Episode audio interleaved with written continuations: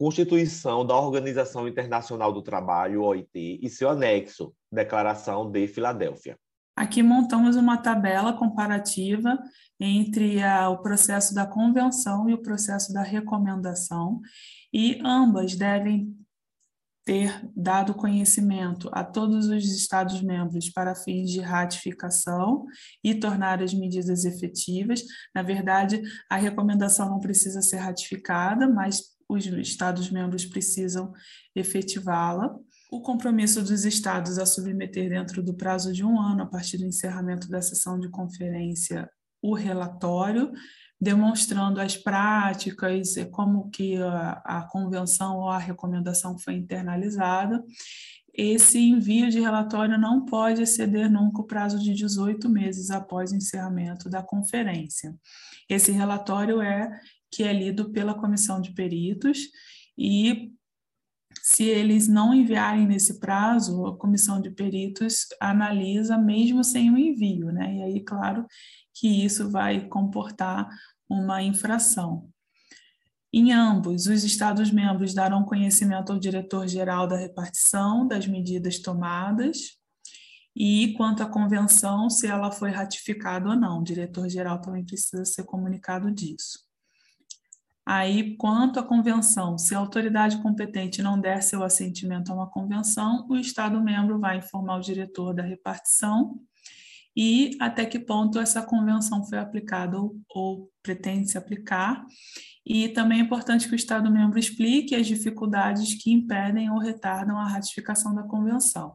Quanto à recomendação, é similar. Os Estados-membros darão conta da sua legislação, darão relatório, né? Os Estados-membros darão relatórios de sua legislação e prática, até que ponto aplicou ou pretende aplicar, e indicar modificações necessárias. Então, pode ser que o Estado-membro relate que é preciso alguma modificação nas recomendações para elas serem colocadas em prática. No caso da convenção, admite-se que ele explique que fatores impedem colocá-las em prática. Artigo 20. Qualquer convenção a ser ratificada será comunicada pelo diretor-geral da Repartição Internacional do Trabalho ao secretário-geral das Nações Unidas para fins de registro, de acordo com o artigo 102 da Carta das Nações Unidas, obrigando apenas os Estados-membros que a tiverem ratificado. A, a, o Estado-membro, quando ele ratifica a convenção, ele tem um prazo, que a gente vai ver a posteriori, para comunicar essa ratificação ao diretor-geral da Repartição Internacional do Trabalho. Esse, por sua vez, comunica ao diretor da ONU, que é para ficar registrado também lá da ONU, porque aí prova que o Estado membro, porque quando você, eu sempre faço aquela comparação, Maria, porque é que a compra e venda de imóvel acima de salário, 30 salários mínimos precisa ser por um instrumento público. Lembra? Porque é por meio desse instrumento público que dá conhecimento a todo mundo, tem-se uma premissa de conhecimento público e notório daquela venda. Concorda comigo? Eu trago esse raciocínio para cá. A premissa, porque você diz, mas Jó, se a OIT ela tem personalidade jurídica própria, por que não basta que essa ratificação seja comunicada ao diretor é, geral da repartição internacional do trabalho. Porque quando ele comunica ao diretor da ONU, aí tem-se essa presunção de conhecimento de todos os demais estados, membros ou não da OIT, e que sejam signatários da ONU, que tomaram conhecimento de que aquele estado que ratificou e comunicou ao diretor-geral da repartição internacional do trabalho, que por sua vez comunicou ao diretor da ONU para registro, deu conhecimento a todos. É uma presunção, ok? Artigo 102 da Carta das Nações Unidas. 1. Um, todo tratado e todo acordo internacional concluídos por qualquer membro das Nações Unidas, depois da entrada em vigor da presente carta, deverão, dentro do mais breve prazo possível, ser registrados e publicados pelo secretariado. 2. Nenhuma parte em qualquer tratado ou acordo internacional que não tenha sido registrado de conformidade com as disposições do parágrafo 1 desse artigo, poderá invocar tal tratado ou acordo perante qualquer órgão das Nações Unidas. Olha aí a, a, a importância de que, após a ratificação do Estado, né, membro da OIT, comunica ao diretor-geral da OIT, que registra lá, e o comunicador e o diretor-geral da ITRE comunica ao secretário das Nações Unidas para registro lá também. Ok? Artigo 21.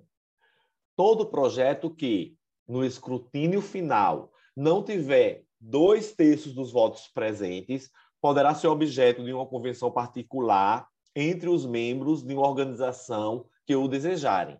Cuidado, Maria. A gente viu que para aprovar uma convenção ou mesmo uma recomendação, tem que ter pelo menos o voto de dois terços dos presentes. Porém, suponhamos que um determinado assunto que interesse ao Brasil e à Argentina não tenha obtido esse coro de votação, dois terços dos presentes, para se transformar numa convenção. Nada impede que a própria, que esses dois países signatários, entre si, tornem aquele assunto uma convenção particular, ok? Dois, toda convenção, assim concluída, será comunicada pelos governos interessados ao diretor-geral da repartição internacional do trabalho e ao secretário-geral das Nações Unidas para fins de registro, de acordo com os termos do artigo 102 da Carta das Nações Unidas. Então, aquela convenção particular que eu falei outrora, que não se transformou em convenção da OIT por não ter atingido aquele coro de votação, e os países entre si firmaram a convenção particular, ainda assim, eles precisam comunicar ao diretor-geral da Repartição Internacional do Trabalho, que, por sua vez, comunicará ao secretário-geral das Nações Unidas para fins de registro. Questões que caem em OIT, ela vai cair sobre a composição. Aí dentro do CIT RIDICAD e de cada órgão desse, como é a composição dele. Aí vai cair a questão de como é formada uma convenção, uma recomendação e eles sempre botam que são de formas distintas. Uhum. Ele pode, ele sempre cai também aquele prazo que ele tem para tomar as providências no período de um ano após a conclusão da sessão da conferência, e aí isso pode chegar até 18 meses, se não houver condições dentro de um ano. Ele vai cair também lá na frente, quando a gente vê qual é o prazo que o Estado membro tem para denunciar depois que ratifica, a partir do momento da denúncia, a partir de quanto prazo realmente deixa do Estado membro se obrigar. Então, são essas coisas que caem, Maria. Essa questão de 2015 do MPT, como regra geral, os Estados-membros têm o prazo de um ano para submeterem às, às suas autoridades competentes a convenção aprovada pela Conferência Internacional do Trabalho assertiva correta. Inclusive, se essa demora, né, que aí é analisado pelo comitê de peritos, essa demora já, já repercute numa infração. A questão ficou correta porque ela disse como regra geral, né? Que é de fato a regra geral é até um ano após o término da, da reunião, né, daquela assembleia onde foi aprovada a convenção, e em situações excepcionais, podendo ir até 18 meses. Artigo 22. Os Estados-membros comprometem-se a apresentar à repartição internacional do trabalho um relatório anual sobre as medidas por, ela, por eles tomadas para execução das convenções a que aderiram. Esses relatórios serão redigidos na forma indicada pelo Conselho de Administração e deverão conter as informações pedidas por este Conselho. Então, esse relatório que eu falei, que precisa ser apresentado regularmente, que vai para a comissão de peritos que ajuda na leitura desses relatórios. E é interessante, Maria, por que, que eles apresentam esse relatório anualmente à repartição internacional do trabalho? Porque a repartição internacional de trabalho funciona como se for um setor administrativo da convenção. Porque lembra que a convenção tem de cara três divisões: Cite Ritcard, que é a Convenção Internacional do Trabalho, a repartição internacional do trabalho, que seria sua área administrativa, e o Conselho de Administração. Artigo 23. 1. Um, o diretor-geral apresentará à conferência na sessão seguinte um resumo das informações e dos relatórios que, de acordo com os artigos 19 e 22, lhe houverem sido transmitidos. 2. Os Estados-membros remeterão às organizações representativas, reconhecidas como tais, para os fins mencionados no artigo 3 cópia das informações e dos relatórios transmitidos ao diretor-geral, de acordo com os artigos 19 e 22. Então, o diretor-geral sozinho não dava conta de ler todos esses relatórios, né? Daí a necessidade da criação de comissão de peritos em 1926. E também o espaçamento de envio de relatórios depois do primeiro. Então, tem essa necessidade de enviar o quanto antes o primeiro e depois as convenções fundamentais, a gente pode ver isso no final. As convenções fundamentais são a cada três anos e as convenções técnicas a cada seis anos. Artigo 24. Toda reclamação dirigida à repartição internacional do trabalho por uma organização profissional de empregados ou empregadores ou de empregadores e segundo a qual um dos Estados-membros não tenha assegurado satisfatoriamente a execução de uma convenção a que o dito Estado haja aderido, poderá ser transmitida pelo Conselho de Administração ao governo em questão, e este poderá ser convidado a fazer sobre a matéria a declaração que julgar conveniente. Então, aqui já começa o procedimento da reclamação, e esse artigo 24, uma vez a gente estava discutindo se a central sindical poderia apresentar, por exemplo, uma reclamação.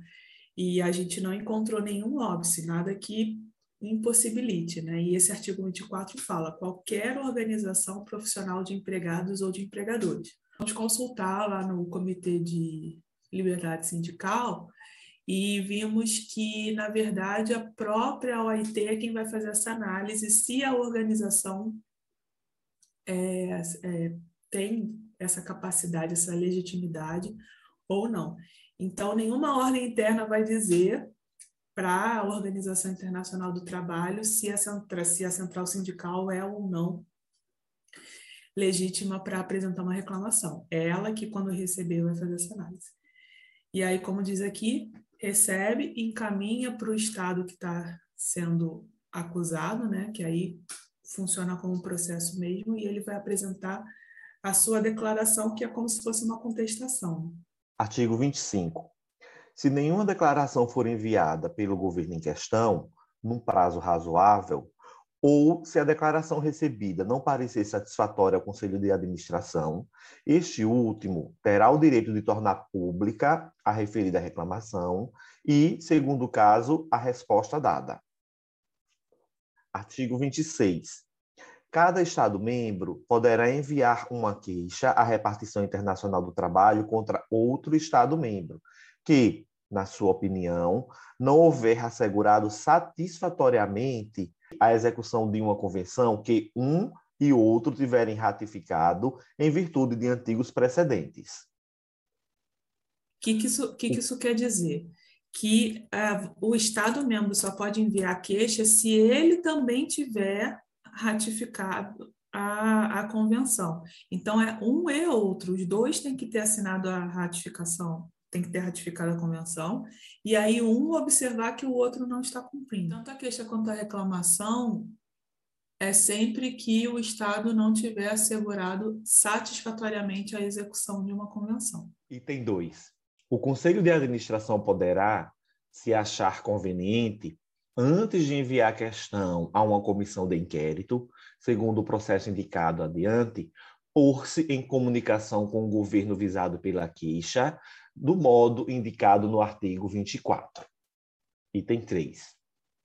Se o Conselho de Administração não julgar necessário comunicar a queixa ao Estado em questão, ou se essa comunicação, havendo sido feita, nenhuma resposta satisfatória satisfaz nenhuma resposta que satisfaça o referido conselho tiver sido recebida dentro de um prazo razoável, O Conselho poderá constituir uma comissão de inquérito, que terá a missão de estudar a reclamação e apresentar parecer a respeito. 4. O Conselho também poderá tomar as medidas supramencionadas, quer ex officio, quer baseado na queixa de um delegado à conferência. 20, é, item 5. Quando uma questão suscitada nos termos dos artigos 25 ou 26 for levada ao Conselho de Administração, o governo em causa, se não tiver representante junto àquele, terá o direito de designar um delegado para tomar parte nas deliberações do mesmo, do mesmo relativas ao caso. A data de tais deliberações será comunicada em tempo oportuno ao governo em questão. Então, essa comissão de inquérito vai analisar e vai sugerir é, um plano de ação, sabe? Assim, coisas que o Estado deve fazer para se adequar. Interessante que essa comissão de inquérito ela tem, bem, ela tem uns poderes bem é, é, delineados, né? Comunicar outro Estado, ela própria tomar a decisão, ela elaborar um relatório, muito interessante. E depois a gente vai ver que cabe apelo da, desse, da, do relatório que eles lançam. Aí, questão de 2015. Queixa é o procedimento constitucional mediante o qual um Estado-membro submete ao OIT denúncia contra outro, outro Estado-membro que não tenha adotado medidas satisfatórias para o cumprimento de uma convenção que ambos hajam ratificado. Correto. Artigo 27. No caso de ser enviada uma queixa em virtude do artigo 26 a uma comissão de inquérito, todo Estado-membro, nela diretamente interessado ou não, comprometer-se-á a pôr à disposição da comissão todas as informações que se acharem em seu poder relativas ao objeto da queixa. Artigo 28. A comissão de inquérito, após exame aprofundado da queixa, redigirá um relatório do qual constarão não só suas verificações sobre todos os pontos que permitam bem medir o valor da contestação, como também as medidas que recomenda para dar satisfação ao governo queixoso e os prazos, dentro, dentro dos quais as mesmas medidas devam ser postas em execução. Artigo 29. 1. Um, o diretor-geral da Repartição Internacional do Trabalho transmitirá o relatório da comissão de inquérito ao Conselho de Administração e a cada governo interessado no litígio, assegurando a sua publicação. 2. Cada governo interessado deverá comunicar ao diretor-geral da Repartição Internacional do Trabalho, dentro do prazo de três meses, se aceita ou não as recomendações contidas no relatório da comissão e, em caso contrário, se deseja que a divergência seja submetida à Corte Internacional de Justiça. Questão de 2013. O fato de uma convenção encontrar-se elencada entre as convenções fundamentais da OIT, contempladas na declaração da OIT relativas aos princípios e direitos fundamentais no trabalho, acarreta para o Estado-membro a possibilidade de recurso à Corte Internacional de Justiça para resolver disputas relativas à interpretação dos seus preceitos. O que a questão está provocando aqui? Que essas declarações fundamentais não precisam ser necessariamente ratificadas, como o Brasil não ratificou a Convenção 87, mas elas devem ser observadas obrigatoriamente, mesmo sem a ratificação. Isso pelo fato de, se, de ser uma convenção fundamental, né? Isso... E tem, a gente vai ler essa declaração que fala de quatro situações que se desdobram em oito convenções que precisam ser observadas por todos os Estados-membros, mesmo membros, né? Mesmo sem ter ratificado.